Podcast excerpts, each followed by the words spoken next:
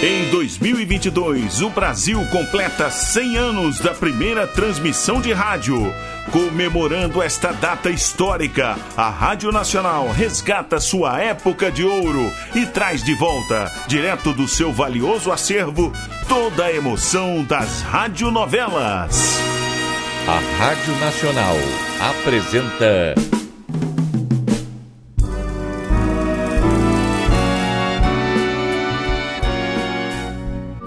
A Vidente e o Vigarista.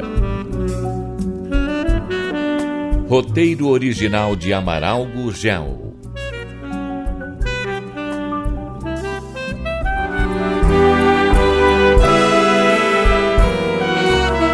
As histórias cruzadas de nossa novela vão se encontrando.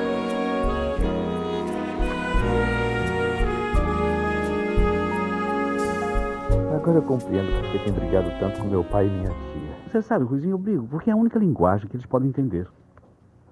Aproveitei-me do fato deles estarem me devendo, que tiraram da fazenda, para assumir o controle, tomar as rédeas. Obriguei-os a aceitarem homens competentes e de minha confiança, tomando a direção dos negócios dele. Matilde é uma boa vida. E tendo dinheiro, nada lhe importa. O Henrique reconheceu que é burro e aceitou. Estão lá, uma vida relativamente folgada. Seu pai considera-se capaz e mal terminou de pagar o que me devia, despediu o gerente que eu coloquei na venda dos terrenos. E aí está o resultado. Vocês teriam perdido a casa se eu permitisse que fosse hipotecada para um estranho. Se você deu o dinheiro e depois devolveu a garantia, perdeu, tio Alex. Mas não foi nenhuma perda. Eu estou apenas devolvendo aos poucos o que me foi dado a mais do que eu poderia ter direito. Mas, mas os terrenos? Meu pai disse que você o roubou. É, seu pai, não foi nenhum roubo. Eu apenas cobrei o que ele me tirou.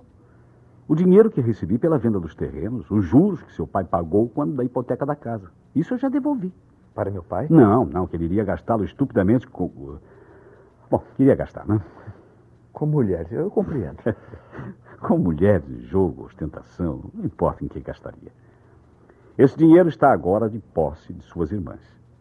A Tânia poderá retirá-lo se quiser, pois já está com 18 anos. Odete mais tarde, né? Mas ambas já sofreram privações e não vão gastar inutilmente bobagens. Começo a compreender. Então o carro que pretendia me dar. Não, não, não. Não é desse dinheiro, não. Nem mesmo do que seu avô me deixou e que me pertence por lei.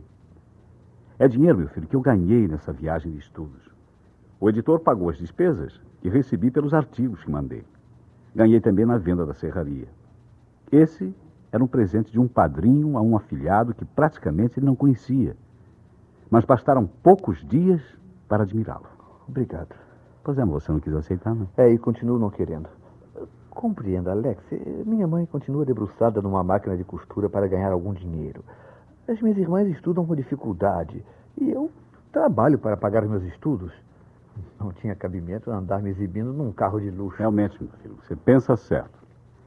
Mas eh, façamos um acordo. Que acordo, Alex? A importância que eu iria gastar com o carro, vou depositá-la na Caixa Econômica em seu nome. Você podendo movimentá-la à vontade. Dá na mesma. Não aceito o carro, como posso aceitar o dinheiro? O dinheiro está em seu nome. Mas você, se quiser, jamais tocará nele. Para que vai servir, então? Ouça, Ruizinho. Não gosto de chamar você de Ruizinho. É, Ruizão. É? Eu sei que lhe desagrada ouvir fazer críticas a seu pai. Claro, claro. Eu, eu reconheço que ele tem muitos defeitos, mas é meu pai. E nenhum estranho fala mal dele na minha presença. Nem mesmo você que é irmão, viu? E faz muito bem. Mas você conhece bem seu pai. Pode e deve respeitá-lo. Mas também ama sua mãe e suas irmãs. E muito? Qual é a dúvida? Bom, eu espero sinceramente que o Rui procure um emprego, um trabalho qualquer e cuide da família. Mas ele está praticamente a zero. Sim, está. Mesmo que ele trabalhe, que se esforce, haverá dias de dificuldade. Logo, Tânia vai querer se casar e Odete não demora para seguir o mesmo caminho. Essa é a vida. Né? Pois então, sua mãe precisará de dinheiro. Suas irmãs de enxovais. E você, nesses momentos de aflição, vai à caixa e retira o que elas precisam. Ah, entendo, tio. Quer fazer de mim um simples depositário. É mais ou menos isso. O dinheiro está lá e você pode retirar para dar a quem quiser. Ou até mesmo para você, se precisar. E não terá que me dar nenhuma satisfação. Bem, talvez eu venha retirar alguma coisa para mim em ocasiões difíceis, mas será como empréstimo, viu? Eu considero esse dinheiro como o de minha mãe e de minhas irmãs. Então aceita? Claro que aceito, se é para a família, né? Ótimo. Há uma coisa que eu continuo sem entender, tio. Pode perguntar. Se esse dinheiro está fazendo cócegas em seu bolso, se quer dar às minhas irmãs, por que não depositar em nome de minha mãe? Olha, eu admiro muito a sua mãe, viu? Luísa é uma mulher de fibra. Mas compreenda, ela pode discutir com seu pai, podem até brigar, mas Rui é o homem que ela ama. É o verdadeiro amor. Uma entrega total. Se algum dia o Rui precisar de dinheiro para jogar ou outras bobagens, sua mãe reclama, protesta, mas acabará vencida, dando. É, é possível. Não, eu tenho certeza. Você falou também que é o mais louco da família. E pelo que eu ouço contarem, é mesmo. E agora está agindo tão seriamente. Eu explico, rapaz.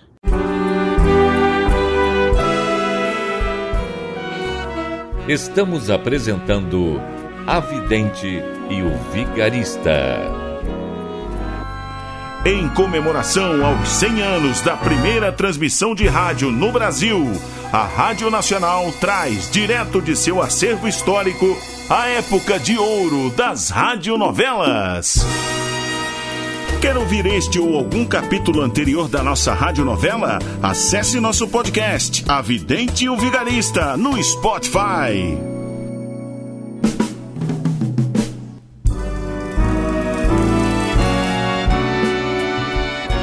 Voltamos a apresentar A Vidente e o Vigarista. Sou boêmio. Se ganho dinheiro, gasto sem me preocupar. Talvez mesmo seja um irresponsável.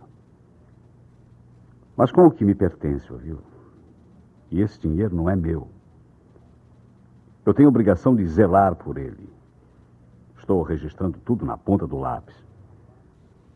Vou ficar apenas com a parte a que considero ter direito.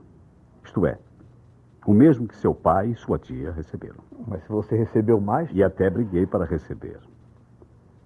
Mas como já lhe expliquei, né? considero-me como se meu pai tivesse saído para uma viagem e me confiasse o dinheiro, avisando que era para socorrer a família. Enquanto existir esse dinheiro, não estarei fazendo nenhum favor, mas dando somente quando realmente precisam. Um caixa ou contador zeloso, é, nada mais que isso. E quando esse dinheiro que recebeu a mais acabar, hein? O que restar, se restar, é meu. Dou se quiser, empreste se tiver vontade de o fazer. Mas é meu, meu. E ninguém vai tirá-lo com falsas desculpas, né?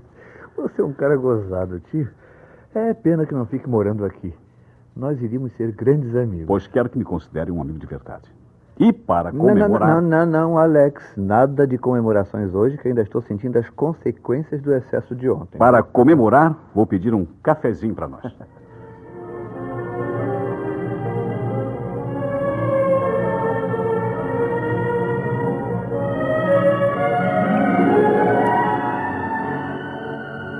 Foi uma das tardes mais agradáveis que já tive, isso. É cedo ainda, Nádia. É, Fique mais um pouco. As meninas logo chegam da escola. Ah, não, não, eu tenho que ir. O Alex ficou de me esperar no hotel. Ainda há pouco você telefonou para lá e disseram que o Alex tinha saído com o sobrinho. Aqueles dois, agora que estão se conhecendo melhor, vão ficar até tarde fora. Eu só espero que o Alex não leve o Ruizinho para um bar. Ele não fará isso, não. Meu receio é que seu filho leve o tio para ver as garotas. Não, não, não haverá esse perigo. A diferença de idades é grande e o Ruizinho tem muito respeito pelo tio. Luísa, você sempre morou aqui, né? E com toda certeza deve ter conhecido alguma namorada que o Alex deixou. Ah, Algumas. Para dizer a verdade, muitas. Nos bailes do clube, a festa só começava realmente para as moças quando o Alex chegava. É. A sua alegria era contagiante. Brincava com uma, dançava com outra, enquanto flertava com uma terceira. Era considerado um bom partido e as mães empurravam as filhas para ele. Bom, você está falando só de namorinhos, né? Coisas passageiras.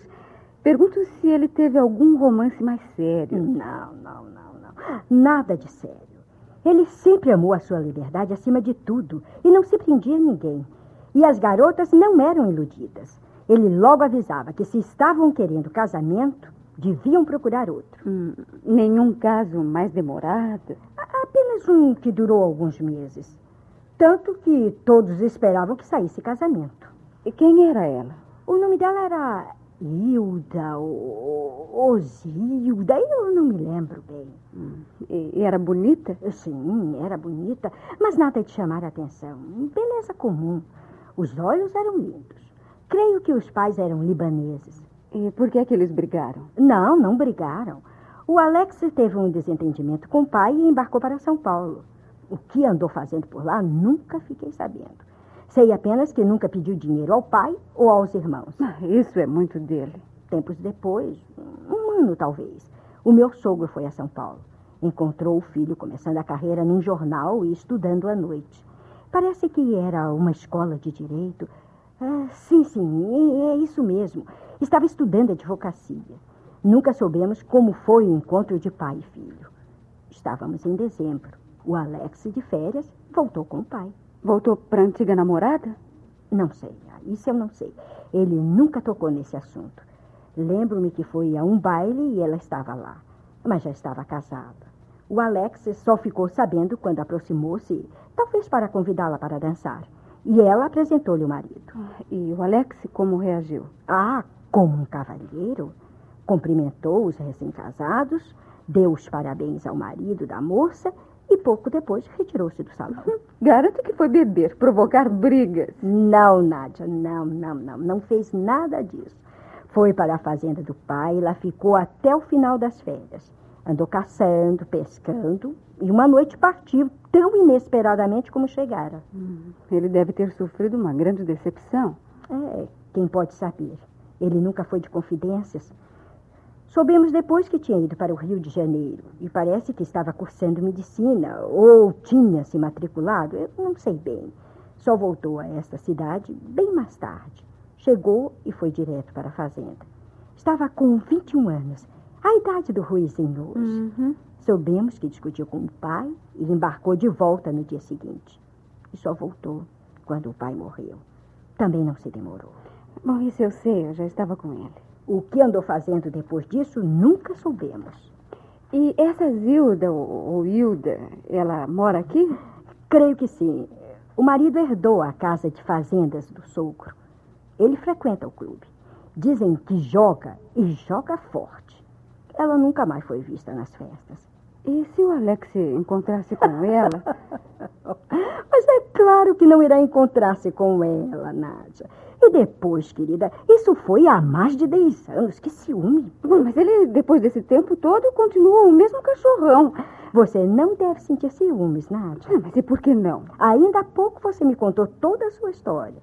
E falou que antes de vir para cá foi visitar o antigo namorado. Ah, sim, fui, mas eu fui visitá-lo no hospital. Ele estava hum, ferido. É diferente, né, Luiz? É, o Alex confiou em você. Por que você não há de confiar nele? tá, tem razão. Ele não esconderia nada de mim. Nós sempre agimos com absoluta franqueza. Ai, mas se ele encontrar essa mulher. Se... Eu nem sei que loucura serei capaz de fazer. Ah, descanse, Nádia, descanse. Não irá encontrá-la. E mesmo que a encontre, ele está com um sobrinho e ela já está casada.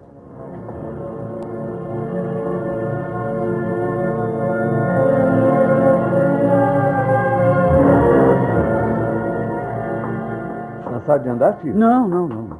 Esse passeio está me fazendo bem enorme. É como se eu estivesse revendo a mocidade que se foi. Esta aqui é a antiga Rua do Comércio.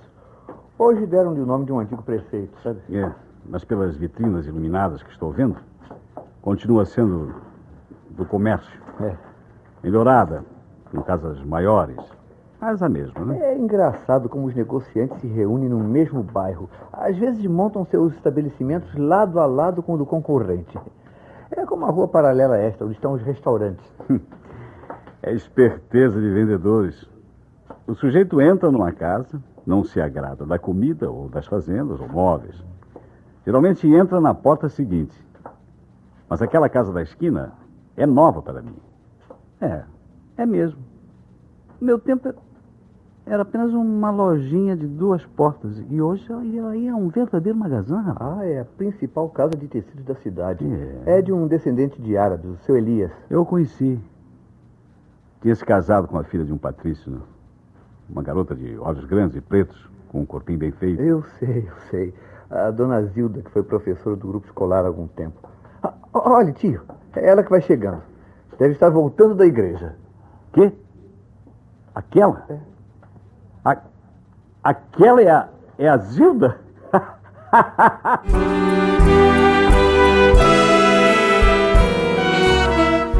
em seu passeio pela cidade de origem, Alex reconheceu pessoa com quem conviveu na mocidade.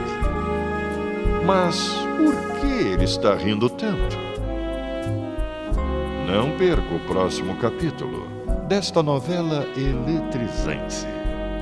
A Rádio Nacional apresentou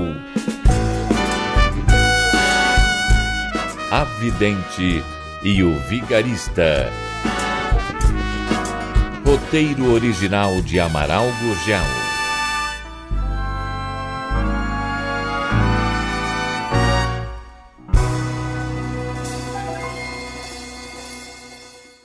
Ouvir este ou algum capítulo anterior da nossa radionovela? Acesse nosso podcast, A Vidente e o Vigarista, no Spotify.